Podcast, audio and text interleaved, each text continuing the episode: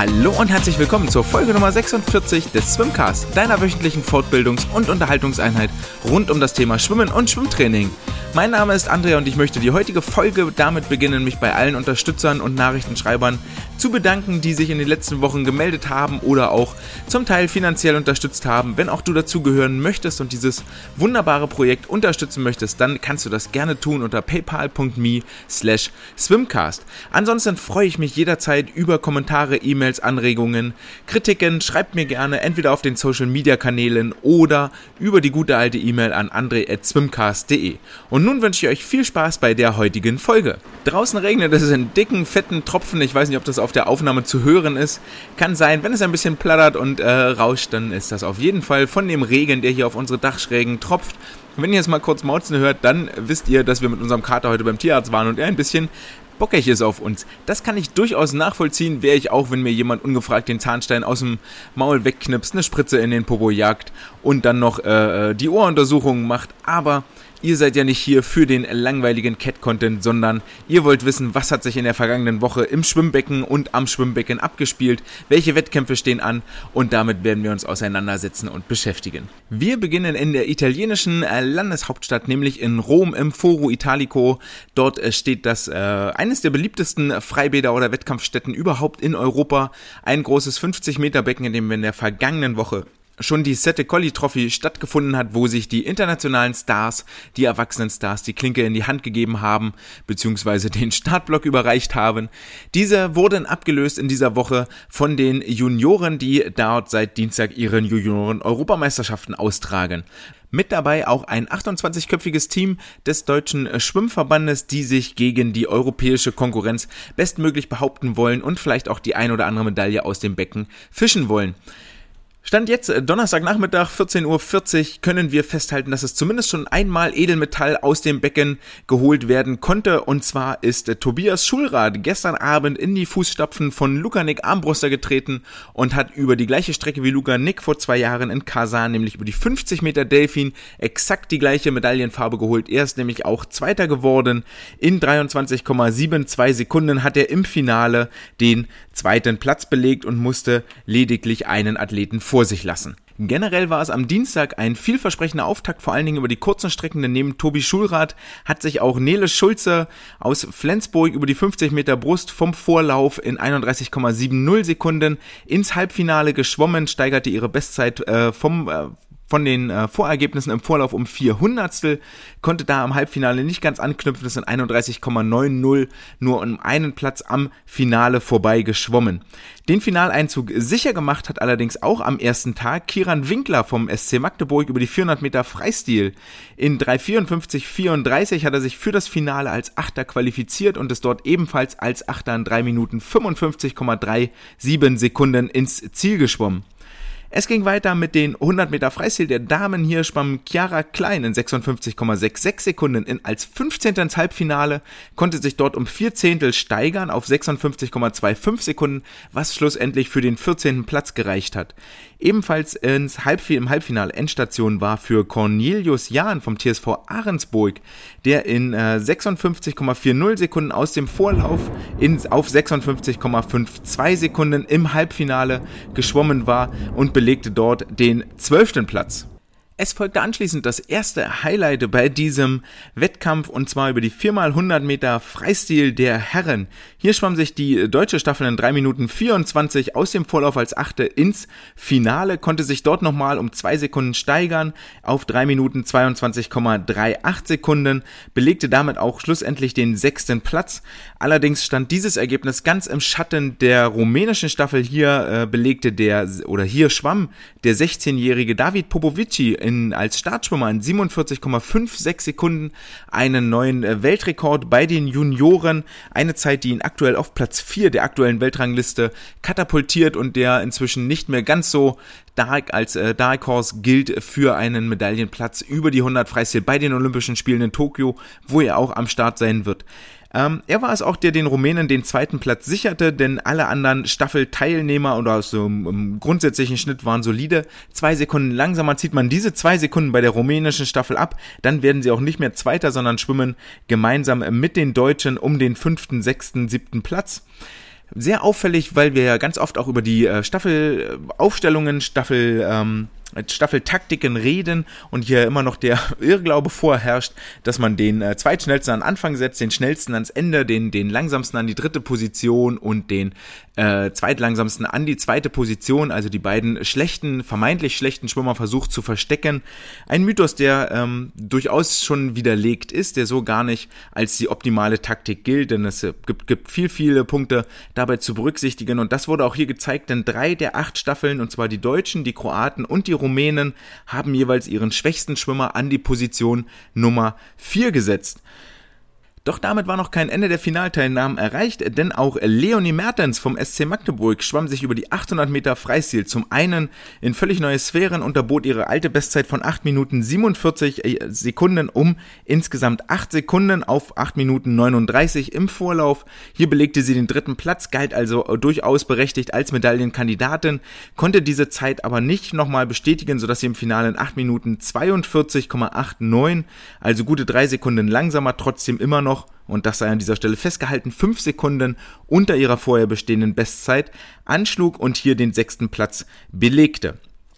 Ähm, Gleiches gelang der 4x200 Meter Freistilstaffel der Damen, die ebenfalls in 8 Minuten 15,78 Sekunden den sechsten Platz belegte. Dann gab es am Mittwoch einen etwas kuriosen Vorfall, der unter anderem den deutschen Timo Sorgius, äh, ehemaligen Konstanzer Schwimmer, jetzt für die SSG Leipzig startend traf. Und zwar war es so, dass in äh, seinem Vorlauf, das war glaube ich der letzte Vorlauf oder der vorletzte Vorlauf über die 100 Meter Freistil, insgesamt vier Bahnen frei geblieben sind, was schon für Stirnrunzeln sorgte, weil unter anderem Timo Sorgius im, am Tag vorher für die Finalteilnahme der 4x100 Freistilstaffel äh, für den sechsten Platz mitverantwortlich gewesen ist. Ähm, hier kommt schon das Fragezeichen auf, ob irgendwas passiert ist am Abend vorher oder so. Letztendlich stellte sich heraus, dass es einen äh, Fehler beim Veranstalter gab, einen Fehler im Wettkampfteam, im Orga-Team, dass diese vier äh, Sportler gar nicht mit zum Einmarsch geschickt wurden, gar nicht mit auf die Starttribüne gelassen wurden, sodass es hier ein Nachschwimmen gab. Sehr zum Leidwesen von Ole Mats Eidam, der sich äh, vorher für, die, für das Halbfinale qualifiziert hatte und nachdem drei Sportler nachgeschwommen waren, dann rausgerutscht ist und zwar auf dem 18. Platz nicht für sich fürs Halbfinale qualifizieren konnte konnte. Trotzdem für Ole eine neue Bestzeit, 51,17, stand für ihn vorher auf dem Zettel nach den Vorläufen 51,07, eine Zehntel schneller geworden, der Potsdamer herzlichen Glückwunsch. Timo Sorgius seinerzeit schwamm in 50,06 Sekunden, äh, hat sich in 50,06 für die JDM qualifiziert, konnte die Zeit nicht halten, 50,68 im Vorlauf und schwamm dann im Halbfinale nochmal ein bisschen langsamer, 50,92, sodass für ihn hier an Position 15 Endstation war. Die 100 Meter Rücken wiederum haben zwei deutsche Starterinnen ins Halbfinale gespült. In 1.03 ähm, 03 äh, qualifizierte sich Lina Kröger und in 1.03.36 qualifizierte sich Lise Seidel auf Platz 10 und 15 jeweils für das Halbfinale. Hier konnte sich Lise Seidel nochmals steigern. 1.02.37 verbuchte ebenfalls eine neue Bestzeit, äh, belegte damit den achten Platz im Halbfinale und äh, qualifizierte sich dann auch für das am Abend stattfindende Finale.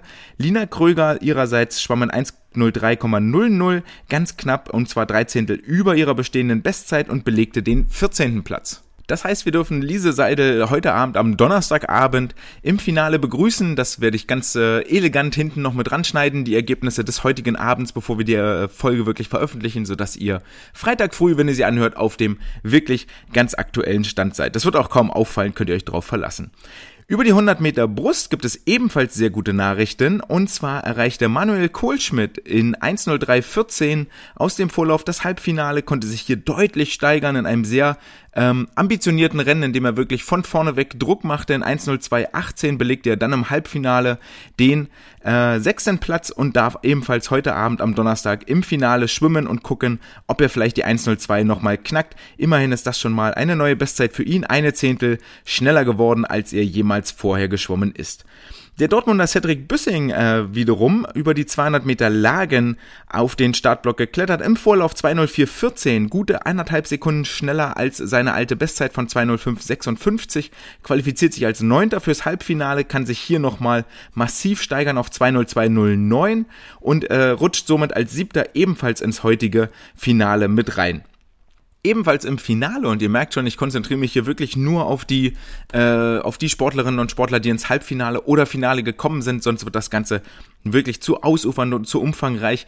Äh, ebenfalls ins Finale geschwommen ist die 4x100 Freistil Mixed Staffel in 3:35:87 als Sechste aus dem Vorlauf, als Sechste dann im Finale auch angeschlagen in 3:34:60, also auch hier durchaus nochmal etwas eine über eine Sekunde schneller geworden im Vergleich Vorlauf Finale auch mit der ein oder anderen Personalrotation das Ganze bewerkstelligt. Und dann kommen wir schon zum Donnerstag-Vormittagsabschnitt. Hier war erneut äh, Tobias Schulrad im Wasser, der ja am Mittwochabend noch die Medaille über 50 Meter Delfin gewonnen hat, konnte seine äh, Bestzeit 54,18 nicht verbessern, war 15. langsamer 54,63, reicht trotzdem für Platz 14 ins Halbfinale, das wir heute Abend sehen werden. Dort begleiten wird ihn Kirill Lammert, beide trainieren am Olympiastützpunkt in Hamburg. Ähm, Kirill Lammert qualifizierte sich in 54,23 Sekunden als Zehnter für das Finale. Beide haben da durchaus noch Luft zu ihren Bestzeiten, sodass auch hier eine Finalteilnahme nicht ausgeschlossen ist. Die 200 Meter Brust wiederum sehen auch zwei deutsche Sportlerinnen im Halbfinale. Kelly Messel qualifizierte sich und schwamm das erste Mal unter 2 Minuten 30 in 2,29,88. Die drittschnellste Zeit aller Vorlauf-Teilnehmerinnen, ohne Druck aufbauen zu wollen. Aber hier sollte das Finale auch das Ziel sein. Es begleitet sie da im Halbfinale Nele Schulze von der TS, äh, vom, aus Flensburg TSB müsste das sein, TSB Flensburg in 2.32.35 auch sie sieben Zehntel unter ihrer Bestzeit geschwommen, als Achte ins Halbfinale gerutscht. Über die 50 Meter Brust begegnet uns ein bereits bekannter Name. Manuel Kohlschmidt schwimmt in 38,67 Sekunden als 13. ins Halbfinale, 4 Zehntel über seiner Bestzeit. 200 Meter Freistil sehen Chiara Klein in 2.01,99 als siebte ins Halbfinale kraulen und über die 50 Meter Rücken schwimmt Cornelius Jahn in 25,84 Sekunden. Nicht nur eine neue Bestzeit, eine Zehntel schneller als jemals zuvor, sondern auch auf dem dritten Platz ins Donnerstagabend stattfindende Halbfinale.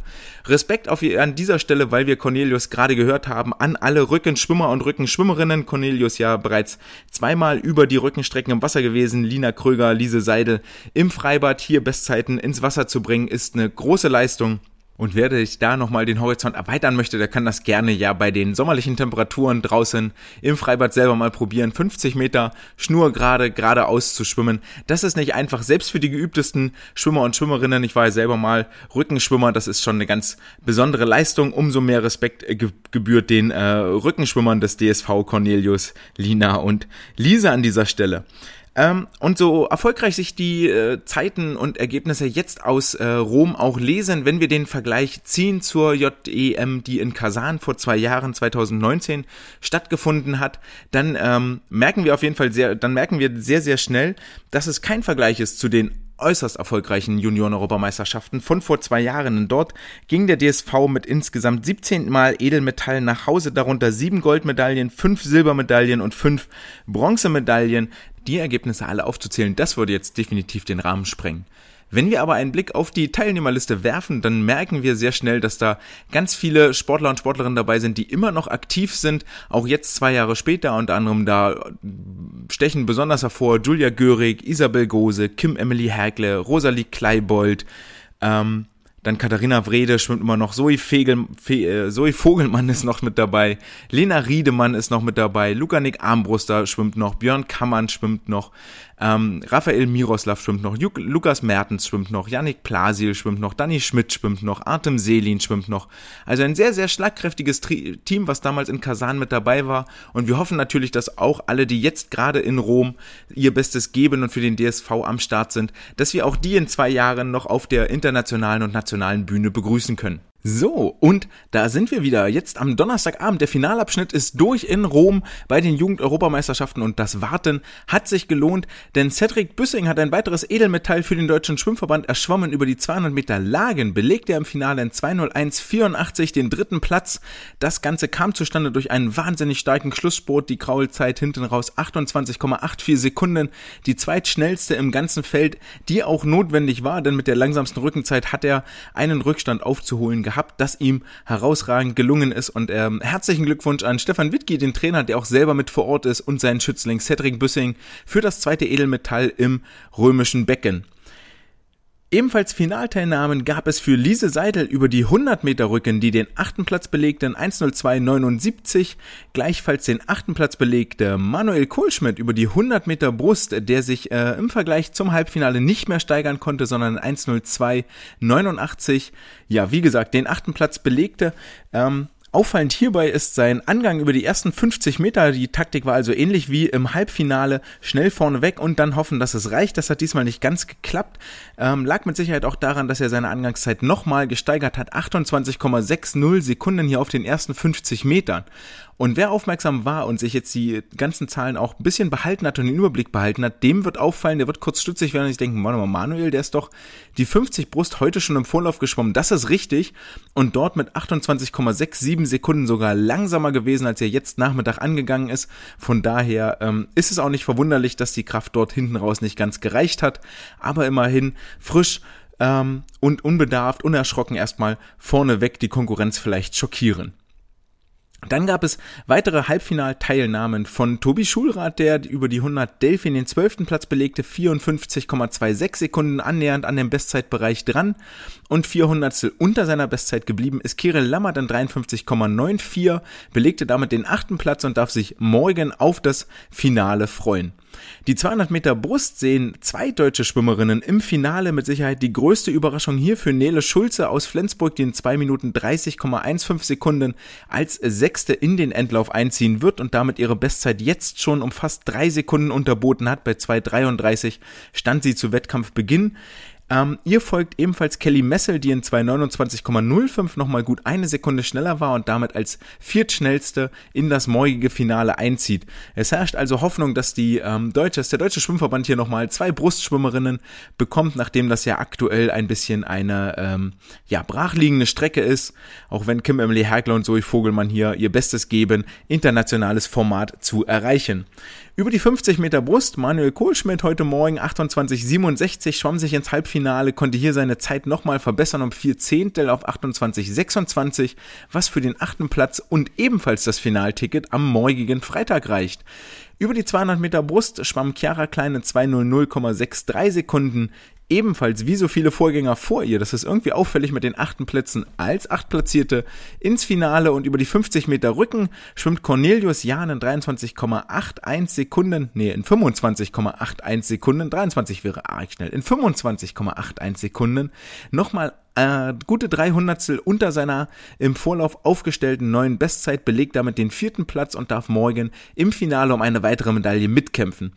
Zum Abschluss des heutigen Tages belegte die deutsche Staffel über die 4x100 Lagen Mixed in 3,56,22 den siebten Platz. Hier schwamm die Bruststrecke Mattis Schönung in 1,03,22. Wenn man jetzt ähm, sehr ja, wenn man, wenn man das, sich das Ergebnis schön rechnen möchte, sagt man, okay, wir setzen Manuel Kohlschmidt dort ein, eine Sekunde schneller, dann sind wir nicht siebter, sondern fünfter oder sechster. Macht jetzt auch keinen großen Unterschied, von daher sein, ähm, sei Mattis sein Finalplatz hier definitiv gegönnt, zumal Manuel im Finalabschnitt schon zweimal im Wasser war, über die 100 Meter Brust und dann 70 Minuten später auch nochmal über die 50 Meter Brust. Beide Starts relativ erfolgreich. Und ähm, dann gab es einen weiteren Knaller, ein weiteres Highlight am heutigen Tag und zwar eine neue Weltjahresbestzeit über die 100 Meter Freistil. David Popovici, der schon gestern ähm, für Schlagzeilen sorgte, beziehungsweise doch Dienstag und ähm, am Dienstag war das. Am Dienstag für Schlagzeilen sorgte mit einem neuen Junioren-Weltrekord, konnte seine ähm, dort aufgestellte Bestmarke jetzt im Finale nochmals verbessern um 26 Hundertstel auf 27,30 Sekunden und belegt damit in der aktuellen Weltrangliste Platz 1, eine Hundertstel schneller als sein russischer Kontrahent Kliment Kolesnikov. Hier, ähm, er ist also definitiv eine Medaillenbedrohung erwachsen und hat sich gezeigt bei den Junioren-Europameisterschaften. Wer mag und ähm, ihr merkt, merkt, es lohnt sich das Einschalten zum einen wegen vieler deutscher Final- und Halbfinalteilnehmer als auch wegen internationaler Spitzenleistungen. Schaut gerne im Livestream rein. Das lohnt sich, sowohl die Vorläufe als auch die Finals. Die Finals ab 18 Uhr werden online auf der Seite der LEN übertragen. Das war's aus Rom von den Junioren-Europameisterschaften. Wir geben zurück ins Studio. Damit sind wir bei den News der vergangenen Woche angekommen. Die Schwimmwelt dreht und entwickelt sich weiter, auch wenn einige Funktionäre im Bereich der FINA, vor allen Dingen dort die Regelhüter, immer noch ganz, ganz weit offensichtlich im Gestern verankert sind. Denn es gibt einen Streit zwischen der Firma Soulcap und der FINA. Den ganzen, äh, das dröseln wir jetzt mal auf, denn es geht hierbei viel um Inklusion, um ähm, Veränderung, um Fortschritt und vor allen Dingen darum, nicht auf der Stelle stehen zu bleiben, sondern das Schwimmen, den Schwimmsport für alle Bevölkerungsgruppen Gruppen offen und zugänglich zu gestalten. Die Firma Soulcap ist äh, eine neu gegründete Firma, die äh, vor allen Dingen Badekappen herstellt, Bademoden für ähm, dunkelhäutige Personen, deren Haare, deren Frisuren eine besondere Pflege brauchen. Wer sich dort mal einlesen möchte, ist wohl so, dass die Haarstruktur bei afroamerikanischen oder bei Menschen mit afroamerikanischer Abstammung ähm, etwas brüchiger und etwas empfindlicher ist als bei den äh, eher so gängigen Standardmodellen mitteleuropäischer Herkunft ist, merkt schon, ist relativ schwierig, sich hier so gewählt auszudrücken, um niemandem auf den Schlips zu treten. Das möchte ich auf gar keinen Fall. Also seht es mir nach, wenn vielleicht die eine oder andere Formulierung nicht so richtig glücklich getroffen ist. Lange Rede, kurzer Sinn. Ähm, betrifft das Ganze nicht nur äh, Sportlerinnen afroamerikanischer Herkunft, sondern auch äh, mitteleuropäische Frauen oder ähm, amerikanische Frauen oder asiatische Frauen, die sehr lange und sehr viele Haare haben, die häufig Probleme haben, in die Standardbadekappen ähm, ihre ganze Haarpracht wirklich vernünftig einzufummeln, ähm, ohne dass es drückt, ohne dass es unangenehm ist, ohne dass es äh, merkwürdige Falten wirft, die ja auch wiederum mit Wasserwiderstand zu tun haben. Das gilt nicht nur fürs Training, sondern auch für den Wettkampf. Ähm, wir hatten da ja vor zwei Wochen oder letzte Woche, glaube ich, mal drüber gesprochen, ähm, über das Thema Wasserwiderstand und Schwimmbrillen. Da hatte ich ja schon mal die Frage aufgeworfen, wie das denn eigentlich bei den Badekappen und bei den verschiedenen Haarverstauungstechniken aussieht. Die Idee hinter Soulcap ist jetzt, okay, wir machen eine Badekappe, die ist etwas größer, die hat mehr Volumen, die hat einfach mehr Platz, sodass wirklich auch viel Haar und voluminöses Haar dort reinpasst. Was nach einer sehr unspektakulären Idee klingt, wirft auf, äh, stößt auf jeden Fall in eine Marktlücke vor, denn ähm, sie haben unter anderem als Botschafter die britische Sportlerin Alice äh, Deering gewonnen, die als erste dunkelhäutige Schwimmerin für Großbritannien für Olympia nominiert worden ist. Also zeigt zumindest mal, dass hier äh, definitiv, dass hier ein Feld angestoßen wird, das noch gar nicht bearbeitet wird. Und ähm, so her dieser Ansatz ist und so ähm, wohlwollend und so gut gemeint dieser Ansatz ist, nämlich Inklusion ähm, von, von Menschen, die viel Haare haben, die viel unterbringen wollen und sich nicht zwischen Schwimmsport und Haare abschneiden entscheiden wollen. So quer stellt sich die FINA und so unverständlich ist die Reaktion der FINA. Denn natürlich wie alle anderen Wettkampfmaterialien müssen auch Badekappen ähm, eine Zulassung von der FINA für den Wettkampfsport bekommen. Das hat Soulcap beantragt und die FINA ihrerseits hat diese Zustimmung verweigert. Ähm, das fliegt der Fina jetzt auch so ein bisschen um die Ohren, denn so ganz hat sie nicht dabei bedacht, wie groß das mediale Echo oder Social Media Echo daraufhin sein wird. Ähm, hier ein kurzer Einblick ins Regelwerk. Das Regelwerk besagt, dass die Badekappe ähm, nur eine bestimmte Dicke haben darf, maximal zwei Millimeter. Die Badekappe ähm, darf irgendwie nichts aufgebracht haben, also keine Spoiler, keine, keine Flügel, was auch immer man sich vorstellen möchte. Und ähm, was die Badekappe auch nicht sein darf, sie muss beweglich sein. Sie darf also auf keinen Fall fest und starr sein, ähnlich wie ein Fahrradhelm. Ähm, sondern muss beweglich sein. Und jetzt kommt der Passus, auf den sich die FINA beruft. Letztendlich muss die Badekappe äh, der natürlichen Form des Kopfes folgen. Und die FINA sagt jetzt hier an dieser Stelle, dass das diese, dass das die Soul Cap nicht tut, aufgrund dieser vielen Haare, die dort untergebracht sind, folgt sie nicht der natürlichen Kopfform und kann daraufhin nicht für den Wettkampf zugelassen werden. Ähm, ja, das ist das, was die FINA hier vorschiebt. Äh, wobei, wenn man sich da mal anguckt, was aktuell mit den äh, Badekappen passiert, dann gibt es zahlreiche Beispiele von Sportlerinnen, die, wo die Badekappe auch auf gar keinen Fall der natürlichen Kopfform folgt, sondern wo hinten am Hinterkopf dann die Haare irgendwie untergebracht sind, sodass das ein bisschen, wenn wir jetzt gemeinsam und übertrieben sein wollen, sieht das aus wie so ein kleiner Alienkopf, der lang nach hinten ausläuft. Ähm, auch das ist keine natürliche Kopfform, stellt aber dann in Augen der FINA keinerlei Grund zur Beanstandung dar. Auf jeden Fall findet hier aktuell eine Ungleichbehandlung von äh, Sportlern und Sportlerinnen statt, ähm, unterschiedlicher Herkunft, denn das Anliegen von Soulcap, wie gesagt, ich man möchte jetzt auch keine Werbung machen, aber es ist natürlich, ähm, sie greifen ja ein Problem auf und es ist löblich, sie wollen inklu inkludieren und ähm, bieten ihr die Möglichkeit, äh, viel Haar unter der Kappe unterzubringen. Und die FINA schiebt dem Ganzen einfach einen Riegel vor. Ähm, das kann so und soll so eigentlich nicht sein und legt eigentlich im Großen und Ganzen ein sehr antiquiertes Weltbild der FINA schonungslos offen äh, die jetzt ein bisschen zurückgerudert hat aufgrund des äh, Shitstorms, der da über sie niedergegangen ist und sagte, sie möchte das Ganze nochmal einer Prüfung unterziehen und äh, möglicherweise dann doch eine Zulassung für den Wettkampfbetrieb für die Badekappen erteilen.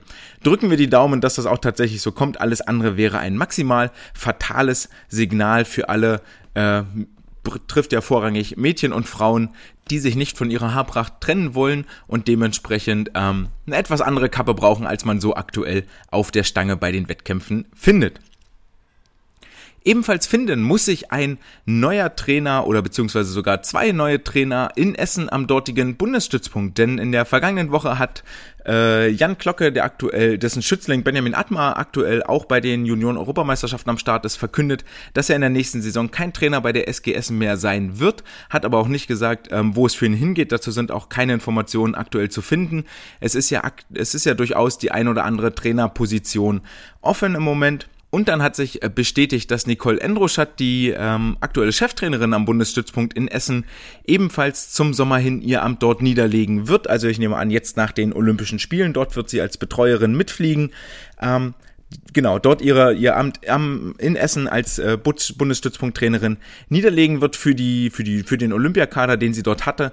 Ähm, wie man hört, wird sie in den äh, Bereich des DSV wechseln und dort Carsten Goses, der auch im Moment in Rom weilt mit den Junioren-Europameisterschaften, mit den Teilnehmern, ihn dort unterstützen, sodass die äh, Aufgaben im Nachwuchsbereich wieder zweigeteilt werden. Einmal für die Jugend und für die Junioren, was ja jeweils unterschiedliche Jahrgänge umfasst. Offiziell ist da noch keine Bekanntgabe raus, aber das sind zumindest so die Sachen, die sich hier abzeichnen oder die bestätigt sind. Also dass Jan geht und dass Nicole geht, ist äh, ziemlich ist sicher und kann ich hier auch äh, klar sagen. Äh, wo es allerdings für beide genau hingeht, das ist noch im Bereich der Spekulationen. Weniger im Bereich der Spekulationen ist es, äh, wie die Olympia-Vorbereitung für den DSV ablaufen wird, denn die äh, qualifizierten Sportlerinnen, Sportler und Trainer, Betreuer, Physiotherapeuten werden sich am Sonntag jetzt am 11.07. auf den Weg nach Kumamoto machen, um dort im Vorbereitungscamp äh, Quartier zu beziehen, um sich gemeinsam als große Gruppe auf den Saisonhöhepunkt, möglicherweise vielleicht sogar auf den Lebenshöhepunkt vorzubereiten. In Kumamoto werden sie zehn Tage bleiben und dann am 21.07. nach nach Tokio anreisen. Als betreuende Trainer im Moment mit, da, mit dabei, meines Wissens nach, sind natürlich der Chefbundestrainer Bernd Berghahn, dann äh, Nicole Endrusch hat gerade schon gesagt und dann Lasse Frank vom Bundesstützpunkt Berlin. Ich weiß nicht, ob das nur tatsächlich ein dreiköpfiges Betreuerteam ist oder ob da noch äh, der ein oder andere Trainer mit dazukommt. Veit Sieber vom Olympiastützpunkt in Hamburg wurde ja auch mit nominiert, allerdings vom IOC für seine, für die dort trainierende Yusra Mardini, die im Rahmen des IOC Refugee Teams an den Olympischen Spielen teilnimmt. Für sie ja dann schon die zweiten Olympischen Spiele nach Rio 2016. Ansonsten war es sehr, sehr ruhig im DSV, was natürlich schön ist, weil es den Sportlern mit Sicherheit die Möglichkeit gibt, sich ähm, entspannt und in Ruhe auf die Olympischen Spiele voller Konzentration vorzubereiten. In der nächsten Woche werden wir uns dann äh, genauer damit auseinandersetzen. Sind ja bloß noch zwei Wochen, also nächste Woche am 16. und dann am 23. wird es jeweils die Preview geben, vermutlich einmal für die Frauen und einmal für die Männer, bevor wir dann am 24. mit einem täglichen Wettkampfbericht mit einem Update vom Beckenrand durchstarten und die Olympischen Spiele begleiten werden. So sieht zumindest aktuell der Plan aus. Ähm, ja, das werden sehr kurze Nächte, aber ich freue mich schon drauf. Die äh, Finals finden ja deutscher Zeit mitten in der Nacht statt von 3.30 Uhr bis 5.30 Uhr die Finals dann etwas humaner. Ich meine von 12 bis 14 Uhr, wenn ich mich jetzt nicht ganz irre, müsste das so sein. Also die Vorläufe ähm, ja, eigentlich perfekte Ferienzeit, um mal mittags den Fernseher anzumachen und dann die Halbfinals und Finals zu nachtschlafender Zeit, aber ihr sollt dann morgens mit einem Update aufwachen, das euch durch die oder das euch auf den aktuellen Stand der Schwimmwettbewerbe bringt. Passenderweise dazu ist es bei uns im und am Trainingsbecken etwas ruhiger geworden. Seit einer Woche laufen die Ferien, auch wenn eine Schwimmhalle zu hat, sind ja doch einige Sportler und Sportlerinnen im Urlaub, sodass wir ähm, mit dem weniger Platz, den wir jetzt haben, klarkommen können. Die erste Ferienwoche gab auch die Möglichkeit für alle etwas zu entspannen. Lediglich drei Trainingstage standen an, Montag, Dienstag und am Donnerstag dort eine Stunde Kraftraum, ein, zwei Stunden Wasser, ähm, die gefüllt waren mit ein bisschen ähm, Ausdauer, Schnelligkeit, sagen wir so allgemeines Hin- und Herschwimmen. Ähm, die Sportler und Sportlerinnen sollen auch mal Zeit haben, zwischendurch ihre Freunde jetzt zu treffen, die äh, geöffneten Shoppingzentren zu genießen, mal irgendwo ein Eis essen zu gehen, Kaffee zu trinken, all das, was sonst während der Saison und während der Schulzeit auf der Strecke bleibt, wofür sie keine Zeit haben, darf jetzt gerne mal nachgeholt werden. Ähm, ist auch so, dass wir jetzt in den nächsten Wochen immer am Anfang der Woche abfragen, wer ist da, zu welchen Zeiten, zu welchen Trainingszeiten. Also die Sportler sollen sich da schon fest vornehmen, wann sie kommen und sollen das auch fest einplanen, sollen natürlich so oft wie möglich kommen und ähm, wenn jetzt irgendwie über vier Wochen der eine oder andere vielleicht nur einmal da ist, hm, dann wird es mal ein Fragezeichen geben. Aber ansonsten ähm, sind es äh, schlussendlich auch Ferien, wo die, wo die Kiddies mal ein bisschen Pause haben sollen. Einige konnten ja durchtrainieren und für alle anderen äh, steht eigentlich auch gar nicht zur Debatte, dass sie dort jeden Tag ins Wasser springen. Nun ja, so sollen sie sich am Anfang der Woche entscheiden, an welchen Tagen kommen sie. Und je nachdem fallen dann eben einzelne Tage aus, sodass der Workload zumindest auf meiner Seite, auf Trainerseite ein bisschen abfällt und ein bisschen weniger wird, was jetzt auch eine willkommene Abwechslung ist, nachdem wir äh, hier zumindest am Beckenrand als Trainer, als Organisatoren tatsächlich fast äh, zwei Jahre durchgearbeitet haben, mehr oder weniger.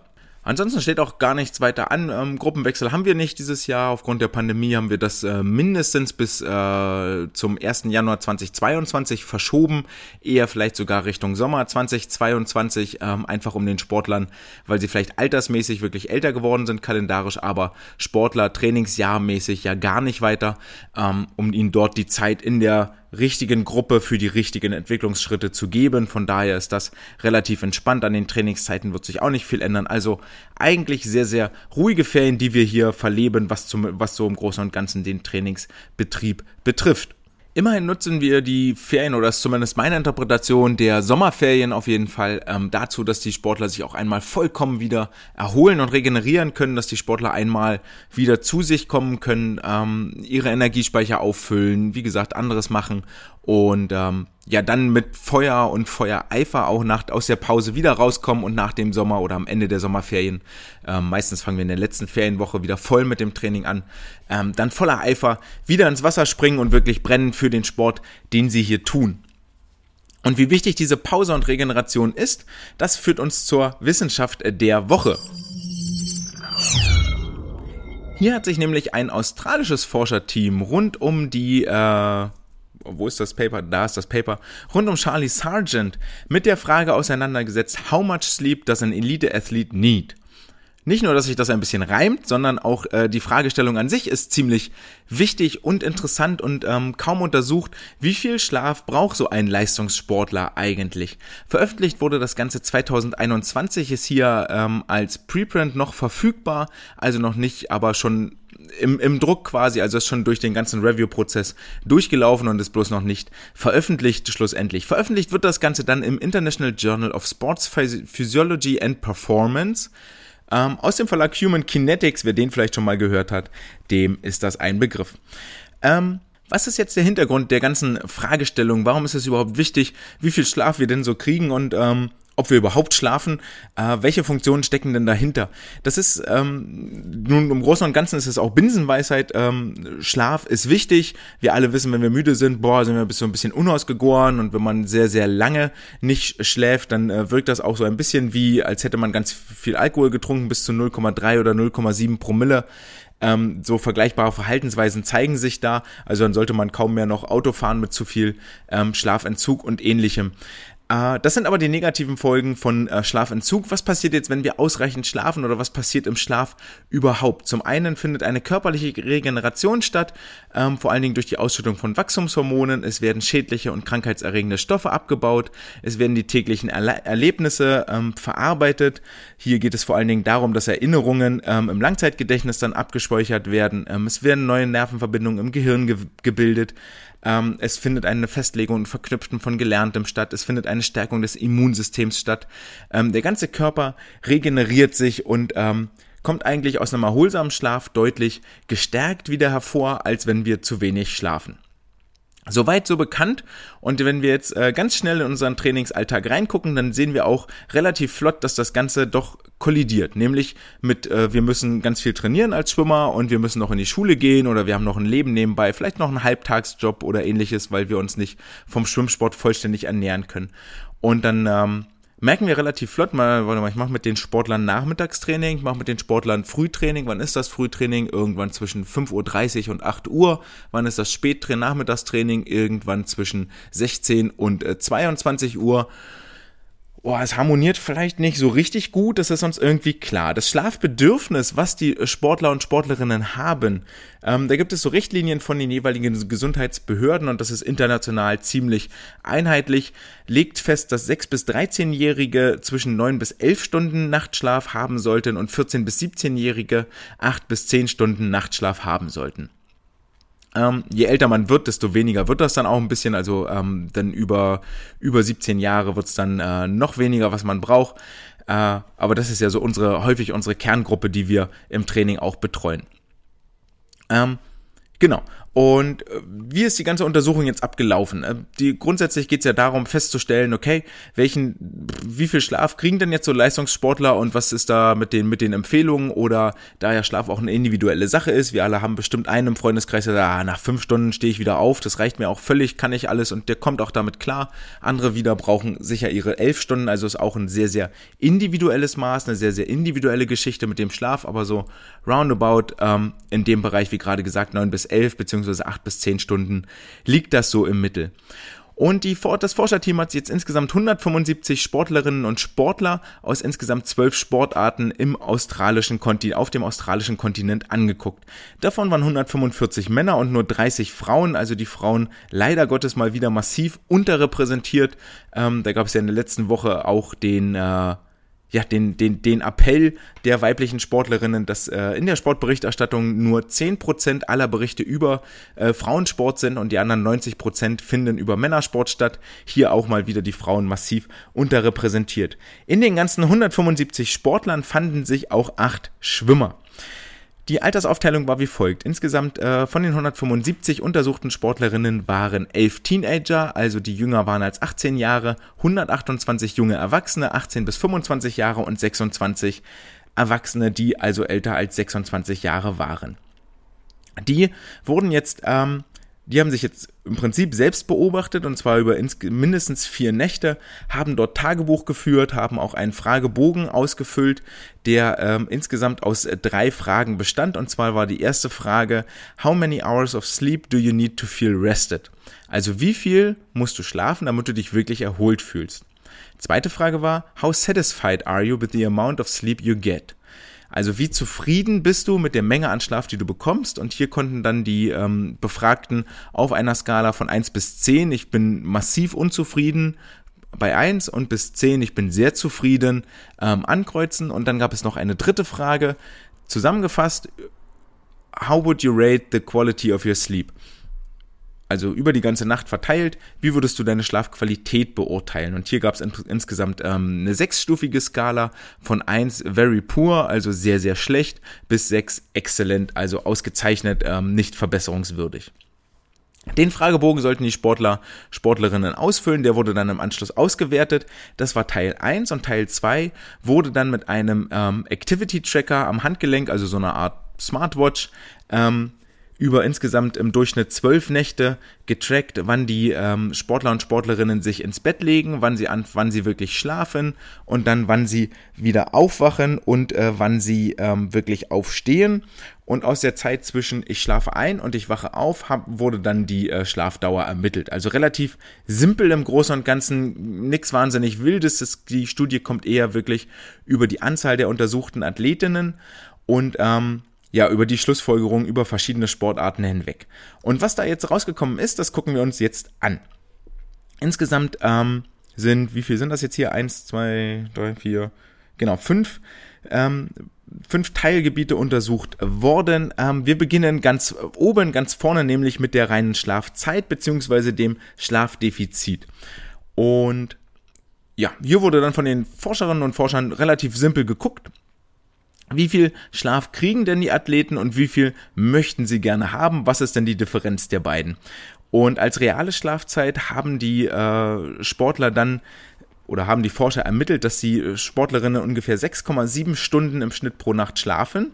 Da wissen wir jetzt, wenn wir uns zurückerinnern an die Zahlen, oh, mindestens 8, maximal 11 Stunden ist so das empfohlene, 6,7 ist schon mal deutlich weniger und die benötigte Zeit, die sie gerne gehabt hätten, sind 8,3 Stunden, die sie angegeben haben.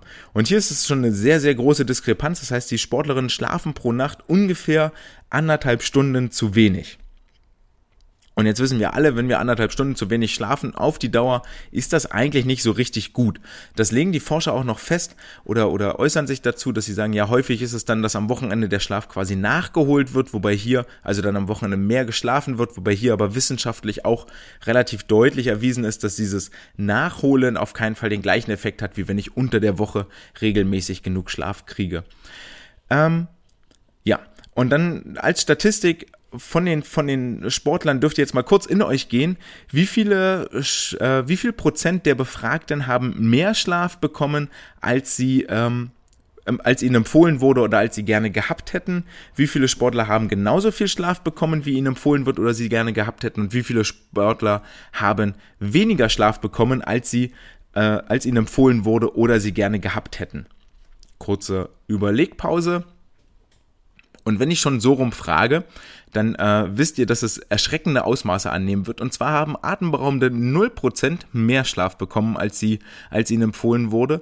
Nur 37% haben genauso viel Schlaf bekommen, wie ihnen empfohlen wurde. Und 63%, also zwei von drei Sportlern, haben weniger Schlaf bekommen, als ihnen empfohlen wurde. Und bei lediglich 3% aller Befragten stimmt das Schlafbedürfnis mit dem tatsächlichen Schlaf auch überein. Also nur 3% aller befragten Sportler haben den Schlaf bekommen, den sie auch tatsächlich gewollt haben, also was ihr Bedürfnis ist. Und über 71% haben mindestens eine Stunde weniger geschlafen, als ihr Bedürfnis war. Also ich möchte gerne sieben Stunden schlafen und dann stehen sie nach spätestens sechs Stunden aber wieder auf, weil der Wecker klingelt, entweder für Training oder für Hausaufgaben oder für anderes. Woher kommt jetzt dieses äh, Defizit, das sie haben? Also man könnte jetzt einfach hingehen und sagen, okay, wenn du zu wenig schläfst, Herrschaftszeiten, geh halt zeitiger ins Bett oder steh halt später auf, wo ist denn dein Problem? Ähm, krieg das irgendwie geregelt. Dafür musst du ja natürlich angucken, okay, wie sind denn die Schlafgewohnheiten der Sportler? Also wann geht ihr ins Bett, wann steht ihr auf? Ähm, relativ simpel. Wer früh schlafen geht, kann länger schlafen und kriegt auch folglich mehr Schlaf. Wer später aufsteht, kann auch länger schlafen und kriegt folglich mehr Schlaf. Ähm, Im Mittel war die zu Bett Zeit. Ihr dürft wieder einmal kurz in euch gehen und raten. Ich gebe einen kurzen Tipp. Sie lag zwischen 22 und 0 Uhr. Die im Mittel lag die Schlafenszeit bei 23.24 Uhr und die Aufstehzeit lag bei 7.18 Uhr. 7.18 Uhr finde ich jetzt gar nicht so wahnsinnig äh, früh, ehrlich gesagt. Das ist okay. Also wenn ich überlege, bei uns hat damals die Schule 7.30 Uhr angefangen. Da war ich äh, auf jeden Fall schon lange munter. Bei mir hat der Wecker so um 6 geklingelt, kurz nach 6. Ähm, und die durchschnittliche Schlafdauer waren 7 Stunden 54 Minuten, die die Sportlerinnen gekriegt haben.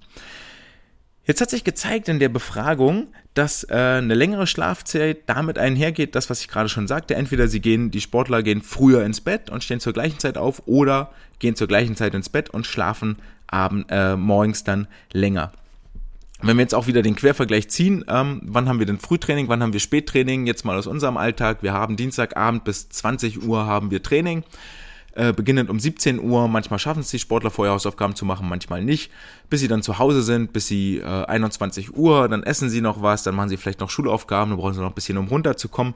Also viel vor 22 Uhr, 22.30 Uhr wird da kaum einer im Bett sein und dann äh, Mittwoch früh um 6 Uhr ist schon wieder Treffen am Beckenrand, heißt also um 5 Uhr, 5.15 Uhr klingelt dann der Wecker. Da kann man sich dann auch sehr schnell überlegen, puh, das reicht wohl nicht.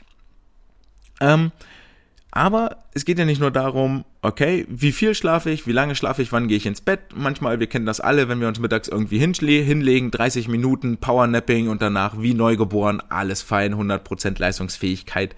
Also auch die Schlafqualität ist entscheidend über das, äh, wie ich mich am nächsten Morgen fühle. Und jetzt erinnern wir uns zurück, die Sportler hatten die Wahl von 1 bis 6 anzukreuzen die Schlafqualität 1 sehr, sehr schlecht, 6 exzellent und im Mittelwert lag das Ergebnis bei, wir halten uns kurz fest, im Mittelwert lag das Ergebnis bei 3,9. Also, wenn wir hier auf die Skala gucken, dann ist 3, äh, puh, ja, ist okay, so teils, teils und 4 ist gut, aber auch nicht sehr gut und weit weg von exzellent, also so im Mittelfeld. Und die Zufriedenheit mit dem Schlaf, den sie bekommen, war, die äh, Skala ging von 1 bis 10, war der Mittelwert bei 6,8. Ähm, also wie zufrieden bist du mit deinem Schlaf? 1 war ja sehr unzufrieden, 10 äh, super zufrieden, kann nicht besser sein. Auch hier lagen die Sportler ähm, einfach nur im mittleren Bereich, also beileibe kein guter Schlaf, den sie dort bekommen. Also die Schlafqualität ist auf jeden Fall verbesserungswürdig. Ihr merkt schon an den Erzählungen, das Ganze wirft ein sehr, sehr dramatisches Bild und ist ähm, mit Zahlen unterfüttert, dass die Sportler zu wenig schlafen. Welche langfristigen Auswirkungen das hat, ähm, untersucht, also hat die Studie dann so ein paar Ideen geworfen, aber ich äh, aus dem Anfang, äh, welche Funktion Schlaf hat, glaube ich, können wir uns das alle selber zusammenreimen, wozu das führt. Die letzte Frage, die es zu beantworten gilt, ist natürlich, gilt das denn für alle Sportarten oder gibt es welche, die da, die gar keine Probleme haben mit ihrem Schlaf oder welche, die ähm, besonders häufig betroffen sind von Schlafproblemen. Also hat man sich jetzt äh, den Unterschied angeguckt zwischen Individualsportarten und Teamsportarten, davon ausgehend, dass Individualsportarten häufig ähm, eine Ausdauerbelastung nach sich ziehen und Individualsportarten eher eine kurzfristige Belastung sind und gar nicht so einen hohen ähm, auch nicht so einen hohen Trainingsload haben wie, wie Individualausdauersportarten. Und hier zeigt sich, dass die Individualsportler in der Regel zeitiger im Bett sind als Teamsportler, dafür aber morgens auch zeitiger aufstehen als Teamsportler. Was am Ende dazu führt, dass es äh, keinen Unterschied gibt im Schlafdefizit, das beide Gruppen entwickeln. Also beide haben so ungefähr das gleiche Schlafdefizit. Erinnern uns zurück an den Anfang. Äh, das Schlafdefizit beträgt ungefähr 90 Minuten. Im Mittel beträgt die Schlafenszeit für Individualsportler 6,4 Stunden, für Teamsportler 6,9 Stunden, also die schlafen so 5, äh, 30 Minuten länger, so eine knappe halbe Stunde länger.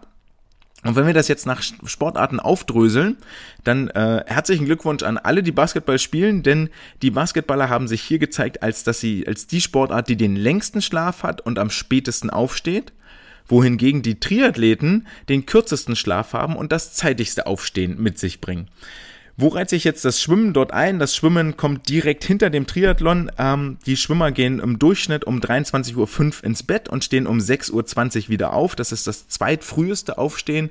Die Triathleten stehen am zeitigsten auf, 6.05 Uhr im Durchschnitt, die Schwimmer um 6.20 Uhr. Die durchschnittliche Schlafenszeit für Schwimmer beträgt 6,2 Stunden, also 6 Stunden und ein Fünftel, also 6 Stunden 10 Minuten.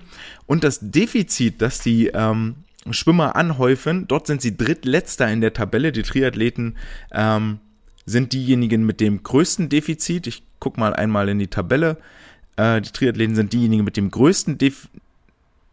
Nee, sind sie gar nicht. Das ist das zweitgrößte Defizit bei den Triathleten. Die sind nämlich 124 äh, Minuten Schlafdefizit. Das größte Defizit hat äh, Track Cycling, also die Fahrradfahrer, 133 Minuten und die Schwimmer kommen dann an dritter Stelle, hurra, mit 117 Minuten Schlafdefizit. Also schlafen im Durchschnitt zwei Stunden zu wenig pro Nacht. Und das ist eigentlich ein riesiges Problem, was wir haben, weil es da ja dann schon fast in einen in, in eine Grenze reingeht, wo wir sagen, okay, du kriegst nicht mal mehr noch, also du krieg, wirst nicht mehr voll erholt, du hast keine vollständige Regeneration, aber so nach und nach, so wenn wir das zu lange machen, dann ähm, leidet auch deine kognitive Leistung, also dein, dein Gedächtnis und deine motorischen Fähigkeiten, die leiden darunter. Einfach alles, was mit, was mit dem Gehirn zu tun hat. Das ist definitiv eine Sache, die wir dringendst im Kopf behalten sollten. Ähm, über alle Gruppen hinweg, und das ist jetzt die letzte Zahl, die ich euch um die Ohren haue, ist es so, dass äh, die Prävalenz für unzureichenden Schlaf, also die, ähm, ja, die Wahrscheinlichkeit, dass äh, Menschen zu wenig Schlaf bekommen, liegt in der Bevölkerung bei 20 Prozent, bei Leistungssportlern wiederum bei, kurzer Trommelwirbel, 71 Prozent, also drei von vier Sportlern, Sportlerinnen werden in, im Laufe ihrer Karriere zu wenig Schlaf bekommen. Ähm, ja, und das ist natürlich auf jeden Fall etwas, was wir, was wir irgendwie vermeiden sollten. Und Dazu, dazu geben die Forscher jetzt hier auch ähm, Hinweise und Anregungen. Das bedeutet natürlich, also welche, welche Rückschlüsse ziehen wir jetzt aus dieser ganzen ähm, Untersuchung, aus der Forschung, dass wir das Frühtraining uns äh, genau überlegen sollten, um wie viel Uhr wir das starten und mit welcher Altersgruppe wir das überhaupt beginnen. Ähm, Klar ist jetzt, glaube ich, geworden, dass je später das Frühtraining startet, desto besser. Verwiesen sei hier nochmal auf Konzepte, die an den Eliteschulen des Sports halt stattfinden, wo das Frühtraining oder die zweite Trainingseinheit, die ja für eine Weltleistung oder für eine, für eine nationale Spitzenleistung, internationale Spitzenleistung notwendig ist, dass diese zweite Trainingseinheit entweder in der Schule mit untergebracht ist oder ähm, sonst wie im Laufe des Tages stattfindet, also nicht vor der Schule unbedingt durchgeführt werden muss. Ähm, dann sollten wir uns nochmal in Erinnerung rufen, dass 6- bis 13-Jährige 9 bis 11 Stunden Schlaf brauchen und 14- bis 17-Jährige nur in Anführungsstrichen 8 bis 10 Stunden. Das heißt, ich sollte auf gar keinen Fall mit unter 14-Jährigen mit dem Frühtraining beginnen, da deren Schlafbedarf einfach nochmal viel höher ist, sondern wirklich erst ab 14. Da gibt's schönes Zitat, glaube ich, von Adam Peaty und Michael Phelps, der auch jemand, der erst sehr spät gewisse Trainingsreize gesetzt hat. Aber Peaty hat sich damals auch, äh, hat sich auch vor einer ganzen Weile mal mit ähm, Augenbrauenzucken und ähm, Unverständnis geäußert, warum jetzt 13-Jährige äh, schon Frühtraining um 6 Uhr oder 5.30 Uhr machen müssen sind durchaus auch Berichte bekannt, wo einzelne ähm, Trainingsgruppen schon um 5.30 Uhr anfangen, damit auch ja die zwei Stunden Einheit bis 7.30 Uhr gemacht werden kann. Unabhängig davon, ob das jetzt schlafregenerationsmäßig sinnvoll ist oder nicht. Ähm, was die, was die Forscher nicht erfasst haben, sind sogenannte äh, Tagesnaps, also wenn man sich vielleicht nach der Schule nochmal kurz für eine Stunde ins Bett legt oder ähnliches, welche Auswirkungen das auf die Leistungserbringung ähm, hat. Als drittes und letztes empfehlen jetzt die Forscher hier, dass man dem Athleten ähm, unterstützen sollte dabei und vor allen Dingen auch ähm, ausbildend tätig werden sollte, also den, den Athleten beibringen soll, dass Schlaf wichtig ist. Also vielleicht ein Schlaftagebuch führen, wirklich deutlich kontrollieren, dass der oder deutlich ansagen, dass der Schlaf zwischen 22 und 22.30 Uhr sollten die sich hinlegen, elektronische Geräte aus, ähm, noch was Kleines lesen, dann ins Bett gehen und ähm, dann irgendwann vielleicht ja, Sie sagen jetzt hier zwischen 9 und 9.30 Uhr enden sollte, das sind dann aber schon, das sind gute 11 Stunden Schlaf, das könnte für den einen oder anderen echt zu viel sein, aber wer dann dort um 22, 22.30 Uhr ins Bett geht und dann 8 Stunden später wieder aufsteht, ist dann auch so ungefähr 6.30 Uhr, 7 Uhr wieder wach und munter und hat trotzdem genug geschlafen. In diesem Sinne, ähm, ja, ermuntert eure Sportler, ermutigt eure Sportler, zeitig ins Bett zu gehen. Äh, so ein bisschen wie in der Schule. Lernen ist kein Strebertum, sondern Lernen äh, gehört mit dazu zum Leben und genauso ist zeitig ins Bett gehen gehört mit dazu zu einer äh, sportgerechten ähm, Lebensweise, zu einer sportgerechten Verhaltensweise. Die Sportler sind nicht der King, wenn sie bis nachts um eins noch äh, vorm Twitch-Channel Channel sitzen oder äh, sich, sich irgendwelche Zockerkumpels angucken oder mit der besten Freundin, mit der Freundin telefonieren oder mit dem Freund telefonieren, auch das ist äh, fein. Und dann erst ins Bett gehen und nach fünf Stunden wieder aufstehen und sagen, äh, ich habe bloß fünf Stunden geschlafen, richtig cool. Nein, das ist auf die Dauer ist das nicht cool und das sollte man den ähm, Aktiven, die uns unterstellt sind, auch deutlich nochmal klar machen. Denn nur ausgeschlafen und äh, nicht umsonst äh, ist das Sprichwort auch äh, bezeichnet ausgeschlafen jemanden, der auf Zack ist, der mit dem Kopf bei der Sache ist, der leistungsfähig ist. Denn nur ausgeschlafen kriegt ihr auch die Aufgabe der Woche hin. Die Aufgabe der Woche nennt sich endlose 50er, weil das Ganze so lange läuft, bis die äh, Sportlerinnen und Sportler nicht mehr können, bis sie quasi erschöpft am Beckenrand, schwer atmend am Beckenrand hängen ähm, und sich kaum noch aus dem äh, Wasser heben können. Wir beginnen das Ganze mit einer kleinen Baseline. Das heißt, wir lassen die Sportler einmal 50 Meter schwimmen, ähm, effektiv und trotzdem schnell. Min-Max Drill wäre das Ganze, wäre der Name dafür. Also sie sollen mit möglichst wenig Zügen ein möglichst hohes Tempo erreichen. Je mehr ihr das in Richtung Maximalspeed, Bestzeit-Speed treibt, desto schwieriger wird die Aufgabe. Ich würde damit anfangen. Ähm, wir schwimmen das heute Nachmittag ähm, das erste Mal im Wasser durch. Äh, das heißt, das ist jetzt hier so grob mal ins Blaue erzählt. Wir werden das auf jeden Fall heute Nachmittag so starten, 50 Meter Min-Max-Drill und dann wird auf diese 50 Meter Zeit werden nochmal 5 Sekunden on top obendrauf gerechnet. Das ist die Zielzeit, die die Sportler bei den folgenden 50ern erreichen sollen. Und jetzt ist natürlich die ganz spannende Frage, auf welche Abgangszeit? Die Abgangszeit ist nochmal fünf Sekunden langsamer als die Zielzeit. Also eine ultra kurze Pause. Deswegen würde ich es auch vermeiden, dort in äh, Maximalbelastungsbereich zu gehen bei der Baseline, weil dann wird es ein sehr unerfreuliches Erlebnis. Dann sind die Sportler halt nach zwei, drei Mal auch wirklich durch. Ähm, aber die sollen das ja eine Weile durchhalten. Das heißt, die Abgangszeit ist nochmal zehn Sekunden über der Zeit aus der Baseline, beziehungsweise fünf Sekunden über der Zielzeit. Naja, und dann läuft das Ganze so lange, bis die ähm, Kids nicht mehr können und halt abbrechen, also bis sie ihre Zielzeit nicht mehr schaffen, dann noch ein bisschen ausschwimmen. Ich denke mal, das dauert nicht ewiglich, sondern ist nach spätestens zehn Minuten wird der ganze Spaß zu Ende sein. Viel Spaß euch auf jeden Fall dabei. Und dann sind wir auch am Ende der heutigen Folge angekommen. Ich hoffe, ihr habt euch gut unterhalten gefühlt. Ihr wisst jetzt, was in Rom bei den Junioren-Europameisterschaften der Nachwuchs des DSV so treibt. Ihr wisst jetzt, dass es bis zur vollständigen Inklusion aller Bevölkerungsgruppen in der FINA noch ein bisschen dauern wird, wenn schon Badekappen ein Problem darstellen. Äh, mein kleines Ferientagebuch hat euch Einblick in die erste Ferienwoche, in die erste äh, Trainingswoche in den Ferien gegeben.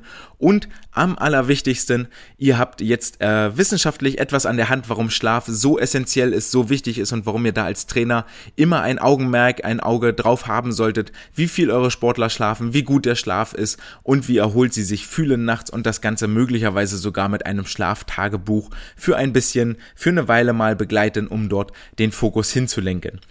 Ich freue mich, wenn es euch gefallen hat, wenn ihr ein bisschen was gelernt habt, wenn ihr etwas mitgenommen habt in euren Trainingsalltag. Lasst gerne ein, wie heißt es so schön auf Social Media, lasst gerne ein Follow, ein Like da. Wenn ihr Fragen, Kritiken, Anregungen habt, schreibt mir gerne eine E-Mail, andre.swimcast.de. Und ansonsten war es mir eine Ehre, euch zu unterhalten. Wir hören uns nächste Woche wieder. Ciao!